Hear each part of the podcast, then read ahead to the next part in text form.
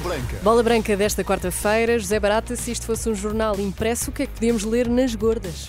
É já a seguir. Abel Xavier reconhece que exibições de Portugal contra a Bósnia e Islândia não foram as melhores e espera que sejam eh, mais eficazes. Sub-21 iniciam participação no Europeu e a Real Di Maria perto de concretizar o regresso ao Benfica. Vamos então à Bola Branca com José Barata.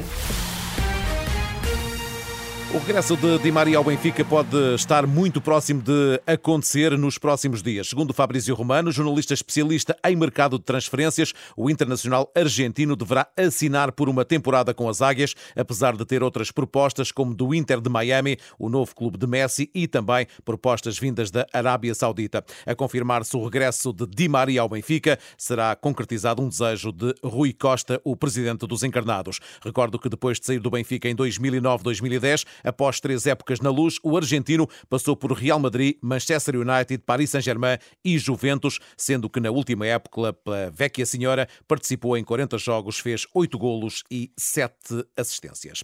A seleção não fez os melhores jogos nesta dupla operação, contra a Bósnia-Herzegovina e contra a Islândia. A leitura é feita em bola branca por Abel Xavier. O antigo internacional português e ex-selecionador de Moçambique espera que os jogadores, depois das férias, se apresentem em melhores condições para que o futebol tenha mais brilho nesta fase de apuramento para o Euro 2024. Não foram exibições muito convincentes do ponto de vista coletivo, mas deu para retirar, para avaliar, para fazer uma reflexão profunda e melhorar e que na próxima época os jogadores também cheguem mentalmente, fisicamente mais, mais frescos para poder, obviamente, continuar o percurso. Apesar das exibições lusas não terem sido brilhantes, Portugal soma quatro vitórias em quatro jogos, 14 golos marcados e nenhum sofrido. Lidera o Grupo J com 12 pontos, mais dois do que a Eslováquia, que será o próximo adversário de Portugal em partida agendada para o dia 8 de setembro. Na luta pelo primeiro lugar, Abel Xavier diz que Portugal tem de pensar só em si, porque é uma equipa de maior valia. Eu acho que hoje em dia no futebol atual não, existe uh, a teoria, ou seja, nós sabemos que somos um grupo muito forte e, e essa mesma força tem que ser demonstrada em, em todos os jogos. Uh, e é óbvio que existem alguns adversários que obviamente até surpreenderam no grupo, a própria vitória de Luxemburgo é uma surpresa, depois daquilo que a Bósnia fez, uh, contra Portugal, mas de qualquer das maneiras eu acho que Portugal só deve olhar eh, para si mesmo, deve olhar para o primeiro lugar e não deve olhar para aquele que estão atrás. Frente à Islândia, Cristiano Ronaldo fez o jogo 200 pela seleção com mais um golo. O avançado é o primeiro futebolista a alcançar esse número de internacionalizações em todo o mundo. Um percurso elogiado por Abel Xavier. Temos que enaltecer todo o percurso de Cristiano Ronaldo, chegar a uma marca de 200 jogos a nível internacional e, e da forma atual um, que ele está, uh, eu acho que é, é um fantástico registro. Ele uh, disse na conferência de imprensa recente que, que este registro demonstra o, o, amor que tem pelo, pelo país, que obviamente nós falamos sempre da questão dos recordes uh, que ele tem constantemente batido, mas ele também disse que não está atrás dos recordes, são os recordes que estão atrás dele. Portanto, eu acho que isto significa muito daquilo que tem sido o seu percurso, uh, um percurso de exemplo. Abel Xavier, em entrevista a Bola Branca. Quanto à seleção de sub-21, hoje é dia de estreia na fase de grupos do Europeu que decorre na Geórgia e Portugal vai defrontar precisamente a seleção anfitriã da prova. O de Geórgia-Portugal está marcado para as 5 da tarde. No lançamento do encontro, o técnico nacional Rui Jorge antevê um jogo duro para a equipa das quinas. São mais fortes do que nós em termos físicos. Vamos tentar, pela nossa capacidade técnica, pela nossa qualidade e inteligência no jogo, uh, ser melhores, uh, mas vai ser uma, uma, dura batalha, com certeza.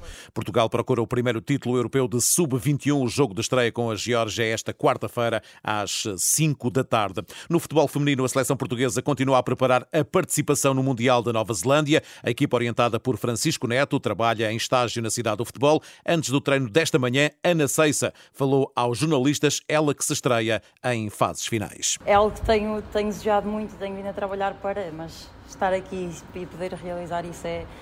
Não há, não há palavras que eu consiga encontrar para descrever o momento, mas uh, focar no trabalho e dar o um, um máximo contributo para, para que as coisas corram bem.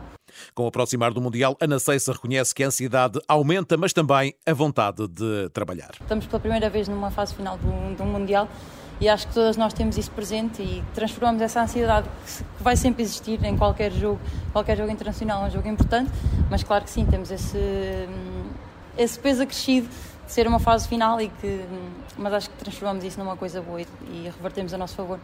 Portugal vai preparar o Mundial com um jogo em Inglaterra a 1 de julho e antes da viagem para a Nova Zelândia, a equipa orientada por Francisco Neto faz mais uma partida de preparação contra a Ucrânia no dia 7 de julho, jogo no estádio do Bessa. Tempo agora para falarmos de arbitragem e de agressões aos árbitros de futebol, um trabalho dos jornalistas Eduardo Silva e João Carlos Malta. Começa um indivíduo a insultar-me, não sei quem é o indivíduo que eu não consigo identificar, tento olhar para ver de onde é que vêm as palavras, vejo uma pedra. O indivíduo tinha uma pedra na mão, onde lançou-a.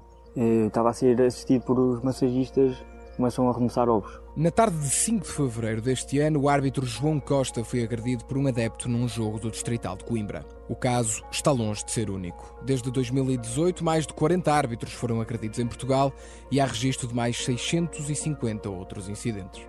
Vamos fazer o serviço, pá! Vem fazer o serviço! Os números podem ser muito maiores. Luciano Gonçalves, presidente da Associação Portuguesa de Árbitros de Futebol, é contactado todos os fins de semana devido a agressões. Mas muitos preferem não agir judicialmente. O silêncio explica-se com a vergonha e o medo de consequências. As pessoas têm vergonha de dizer que foram agredidas e eh, escondem eh, as situações que vão acontecendo. Eh, ainda temos alguma dificuldade em falar do tema. Eu tive um árbitro que me disse, Presidente, como é que agora vou chegar a casa e vou dizer ao meu filho que me bateram? Os problemas começam também no topo. A Renascença tentou entrevistar dois árbitros agredidos, disponíveis para contar a sua história, mas o Conselho de Arbitragem não autorizou. Perante a pressão, o medo e, em alguns casos, a violência, quem é que quer ser árbitro? Existe eh, muita falta de árbitros. Nós precisávamos de, nós precisávamos de aumentar o nosso quadro de árbitros em 50%. Cada vez menos seguem uma carreira na arbitragem, o que coloca cada vez mais o futuro da profissão em risco. Este é um certo de reportagem sobre agressões a árbitros de futebol que pode ver na íntegra em rr.sa.pt e ouvir na edição da noite da Renascença. A imprensa polaca está a avançar que foi agendada para o final da manhã desta quarta-feira uma reunião de emergência na sede da Federação entre Fernando Santos e o Presidente da Federação para analisar o momento e discutir o futuro depois da derrota inesperada na deslocação à Moldávia por 3-2. Eh, o Vitória de Guimarães já conhece o adversário na segunda pré-eliminatória da Liga Conferência, vai defrontar o Celi, vice-campeão do Campeonato da Eslovénia a eliminatória a duas mãos, 27 de julho, o segundo jogo em Guimarães, a 3 de agosto. Está tudo em rr.sapo.pt. Obrigada, José Barata. Foi então esta edição de Bola Branca de quarta-feira.